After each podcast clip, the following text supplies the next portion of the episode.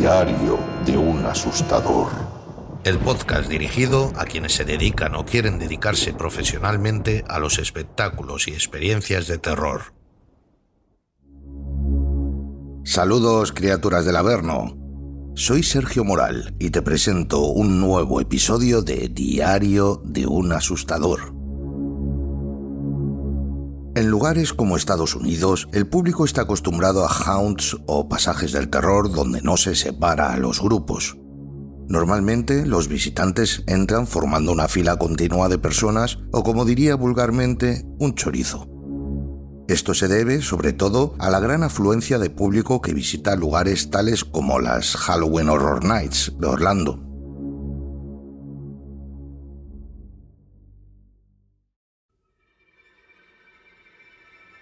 Evidentemente, si en estos espectáculos los grupos no se separan y el caudal de visitantes es continuo, los tiempos de espera se minimizan y también entran más personas a lo largo de la jornada. Esta manera de trabajar que he comentado tiene sus pros, pero también sus contras. Quizá, si nos centramos en los números, sea la mejor opción, pero el espectáculo perderá mucha calidad por una serie de factores. El más importante de dichos factores es el sacrificio de impactos o efectos que puedan sorprender al público. Observando vídeos que pululan por internet, puedo ver cómo el público entra en escenas donde el scare actor ya está fuera de su pulmón, por lo que el efecto sorpresa o impacto queda anulado. Por supuesto que también se eliminan completamente conceptos tales como la norma de los tres tercios, que ya abordamos en un anterior podcast. Aparte, la sugestión también se ve muy mermada, ya que siempre tienes gente delante, no formas parte de un grupo aislado. En España yo siempre he trabajado con grupos independientes. Había una separación entre grupo y grupo. Quizá la separación era menor en épocas de mucha afluencia, como puede ocurrir en los eventos de Halloween, pero siempre existía un tiempo mínimo para volver a tu pulmón y esconderte. Otra cosa muy distinta es que no se gestione correctamente esa separación entre grupos, que también solía ocurrir. En mi etapa en el espectáculo El viejo caserón existía un personaje que adoptaba el rol del semáforo. Las funciones del semáforo eran muy concretas. Debías separar los grupos, intentando lograr que no se juntasen entre ellos durante el recorrido, o al menos que no se vieran unos a otros, también el resto de trabajadores colaboraban con esto. Existen muchos métodos para lograr que los grupos no se junten. Evidentemente, para lograr este fin es necesario que el pasaje en cuestión esté correctamente diseñado, con los imprescindibles giros en el recorrido, ya que si hay un pasillo o zona muy larga, a veces se torna complicado lograr que unos grupos no se vean con otros, aunque no se junten. También este diseño correcto del que hablo es necesario para que el scare actor pueda esconderse de nuevo sin ser visto, sin ser sorprendido por el siguiente grupo que entra en su escena. Pero esto ya sería tema de otro podcast, más centrado en el diseño de pasajes de este tipo. ¿Y por qué no deben verse los grupos entre sí? Normalmente los grupos en los pasajes del terror suelen estar formados por una media de 7 a 9 personas, Cuantas menos personas conformen esos grupos, el espectáculo será más disfrutable para el público, ya que es más probable que dejen de ser espectadores y sin embargo más probable que se conviertan en víctimas. Para que me entiendas, cuantos menos integrantes tenga tu grupo, más posibilidades tienes de que los ataques o impactos te sucedan directamente a ti. Y al final, si entras en uno de estos espectáculos, lo que realmente quieres es que las cosas te sucedan a ti, aunque reconozco que a veces es muy disfrutable que las cosas le sucedan a los demás. Somos un poco perversos a veces y te gusta ver cómo sufre tu pareja, tu familiar o tu amigo. Si el grupo es de nueve personas en lugar de seis, los trabajadores deberán esforzarse aún más para cumplir a rajatabla, por ejemplo, la norma de los tres tercios. Ya sabes que todos deben recibir su ración de impactos, pero para el público, el miedo que puedan pasar en uno de estos espectáculos, la sugestión, la tensión, se acrecenta si su grupo es más pequeño. Por un lado, insisto, tienes más posibilidades de que casi todo te ocurra a ti directamente. Por otro lado, la sensación de soledad y desprotección también es mayor cuando sois menos personas. Esto es algo que pueden constatar los jugadores o los dueños de las salas de escape room de terror. que cuanto menos integrantes hay en el grupo, mayores son las sensaciones o el terror que experimentan. Pero la cosa se estropea del todo si, además de las, por ejemplo, nueve personas que conforman tu grupo, se añaden otras nueve de un grupo anterior a ti. Me refiero a que si te juntas con otro grupo anterior, si lo alcanzas, formaréis un grupo de, qué sé yo, 18 personas. Y ahí sí que se esfumarán la mayoría de las sensaciones que causan terror, porque los impactos deben repartirse entre un número demasiado numeroso de visitantes, por mucho que se siga el concepto de la norma de los tres tercios. Es inevitable no ver algún impacto por delante de ti, con lo cual el efecto sorpresa se elimina. A veces es muy complicado que los grupos no se junten. No todos los grupos llevan un mismo ritmo, no todos corren igual ni caminan a la misma velocidad. Esto ocurre mucho y es evidente que las funciones de semáforo no se deben realizar con unos tiempos fijos, por ejemplo deteniendo siempre 30 segundos a cada grupo. Esto no funciona así. Voy a compartirte los conceptos que sigo yo personalmente para saber cuándo y cuánto detener a un grupo o hacer todo lo contrario, intentar que caminen más rápido. El primero de todos, conoce y familiarízate con los sonidos de tu escena, de las escenas anteriores y de las posteriores. Esto puede ser más sencillo o más complicado, depende. Si el diseño del pasaje incluye algún animatronic, el sonido que éste hace es una pista estupenda y sencilla que te ayuda a conocer la ubicación exacta del grupo anterior o posterior. Si dicha pista no te la proporciona una animatronic, seguramente existan otros elementos que puedan ayudarte, tales como golpetazos o impactos de los otros trabajadores, o incluso los propios gritos de las víctimas. Debes fijarte en las rutinas que se realizan en las escenas cercanas a ti, golpes de nichos que se abren, gruñidos de los scare actors, golpes que produzcan estos últimos. Puedes incluso adivinar la velocidad con la que avanza el grupo si en la escena anterior hay, por ejemplo, dos impactos sonoros en distintos lugares de la estancia, como por ejemplo dos impactos de nicho. Si el tiempo entre esos dos impactos se reduce más de lo normal, te darás cuenta de que el grupo en cuestión camina irregularmente rápido o que incluso avanza corriendo. Este concepto debería estar presente en el momento en el que se diseña un pasaje del terror. Adecuar los impactos o elementos previos a la escena del semáforo es una manera genial de ayudar a los scare actors para que puedan realizar correctamente su trabajo en materia de ritmo de los grupos y su separación. Ayudarles a que localicen fácilmente a sus víctimas. Respecto a los sonidos, puede ser que en la escena anterior no haya ningún elemento que te proporcione una pista sonora de dónde está el grupo, o que el scare actor que trabaja en esa escena no le ponga énfasis o ganas y ni siquiera imita ruido alguno al realizar sus impactos, por lo que no te quedará más remedio que atender especialmente a los sonidos que puedan emitir los visitantes al sufrir las apariciones del monstruo en cuestión. Pero cuidado, que existen los grupos silenciosos, que no emiten sonido alguno y te pueden sorprender apareciendo por tu escena en cualquier momento. A mí esto me ha ocurrido muchísimas veces. El personaje semáforo es siempre un personaje que habla y se dirige al público recitando un speech de más o menos longitud, algo similar al primer personaje que suele recibirte en un pasaje del terror clásico. En el caso de El viejo caserón, el personaje semáforo solía ser un monje, un mayordomo, el mayordomo de Drácula, por cierto, un científico, en fin.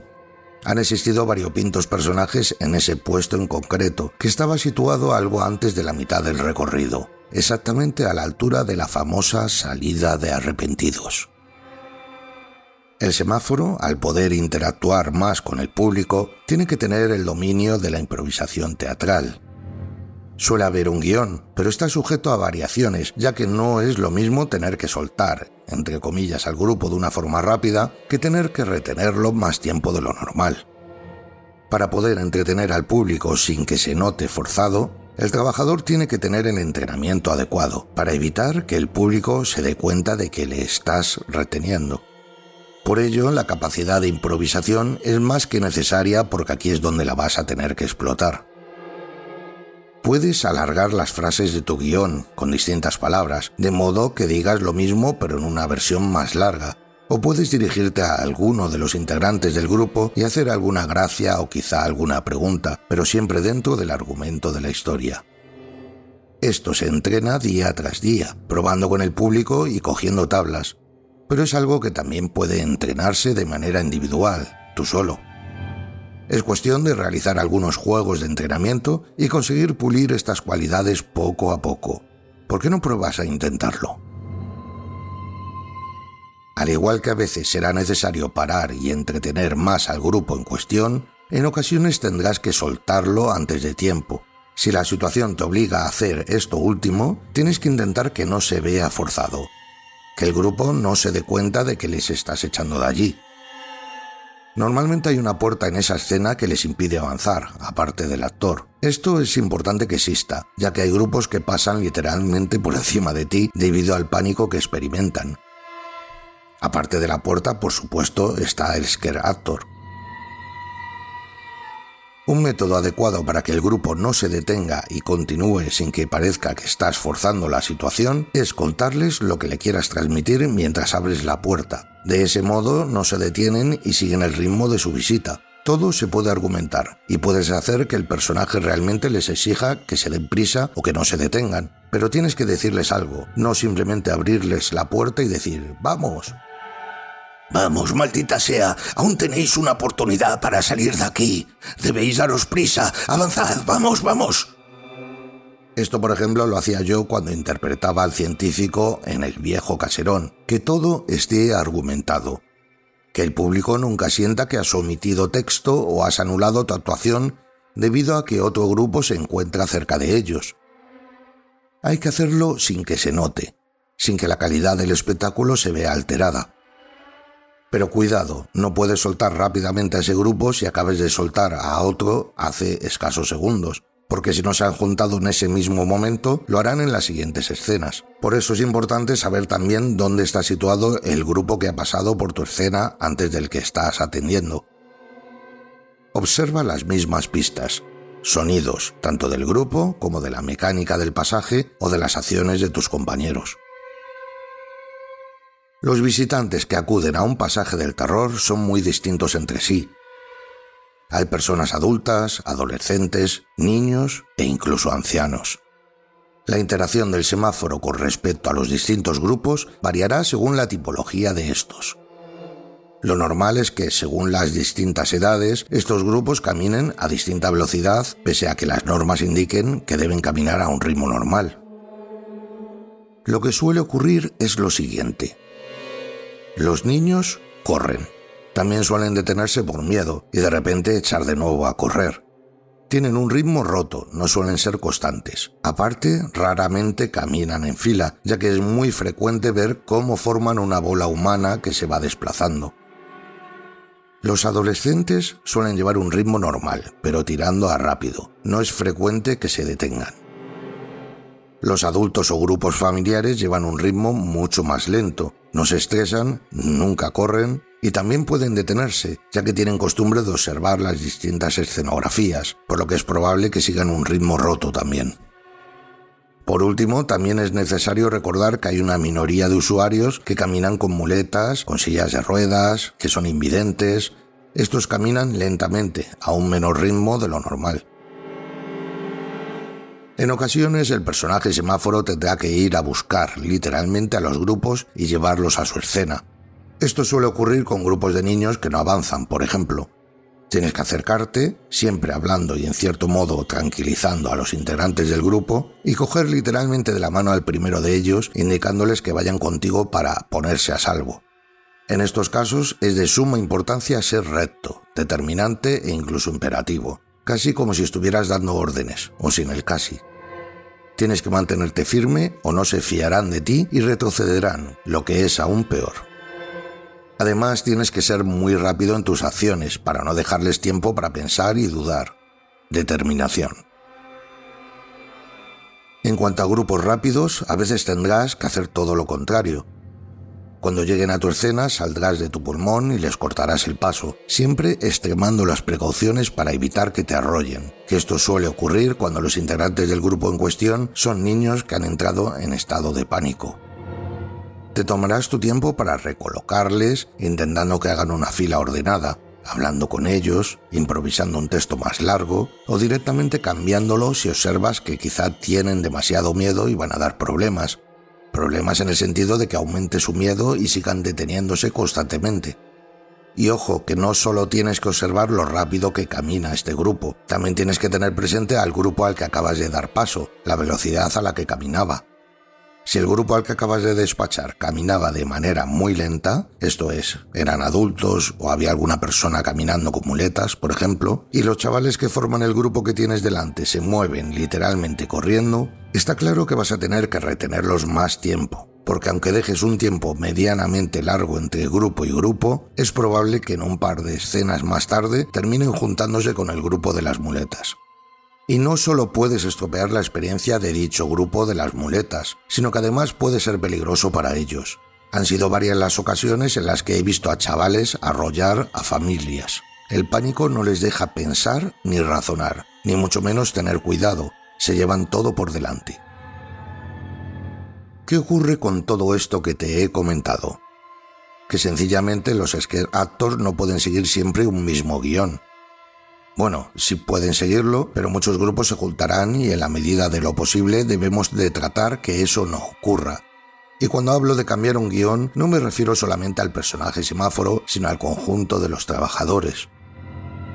Y esto lo comento porque la misión de que los grupos no se junten no corresponden únicamente al personaje semáforo, ya que conseguir una cadencia adecuada de los grupos es trabajo del conjunto de los compañeros, o de casi todos al menos. Por ejemplo, el speaker, que es el personaje que decide en principio la cadencia de los grupos, no debe dar acceso a todos los visitantes por igual. Quizás si llega un grupo de chavales tenga que entretenerse más con ellos, hacer algo de tiempo, esto se puede hacer de muchas maneras, o bien conversando, o bien jugando con miradas y gestos. Si en el anterior grupo hay una persona con muletas, es lo que el speaker debe hacer. En realidad lo que está haciendo este tenebroso personaje es dar más tiempo al grupo que acaba de entrar, espaciarlo más. Y ese tiempo se lo está dando gracias a un cambio de interpretación y de guion, cambiando su acting, ralentizando sus diálogos o accionando como te he comentado anteriormente, todo de forma que no se note, que el grupo siga disfrutando de su acting sin aburrirse y sin darse cuenta de que se le está reteniendo. Y te pregunto, ¿cómo retendría a un grupo un scare actor que no tiene texto? Alguien que no puede hablar. Bien, existen métodos para hacer esto, y es relativamente sencillo, pero esto os lo contaré en un próximo podcast. Como habrás podido comprobar, el trabajo en un pasaje del terror puede ser sencillo y amateur o más complicado pero profesional. Tú decides cómo hacerlo si eres trabajador, pero sobre todo si eres director escénico y quieres que los resultados sean más eficientes para tu espectáculo y más gratificantes para tu público.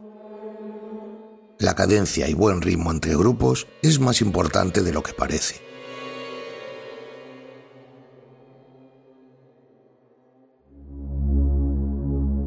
Pues nada, pequeña criatura, con esto finalizo este programa.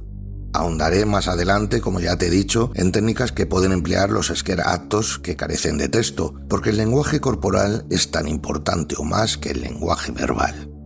Si te gusta todo este contenido, te pido que apoyes este podcast compartiéndolo todo lo que puedas. Espero que lo valores con 5 estrellas en iTunes, en Spotify y sigas escuchándome y dejando comentarios. Te lo agradeceré muchísimo. Recuerda visitar terrormakers.com, donde encontrarás muchísima formación exclusiva y una comunidad cada vez más grande de locos y apasionados por el terror. Gracias como siempre por estar ahí. Nos vemos en el próximo programa. Criaturas, que vuestros dioses os acompañen.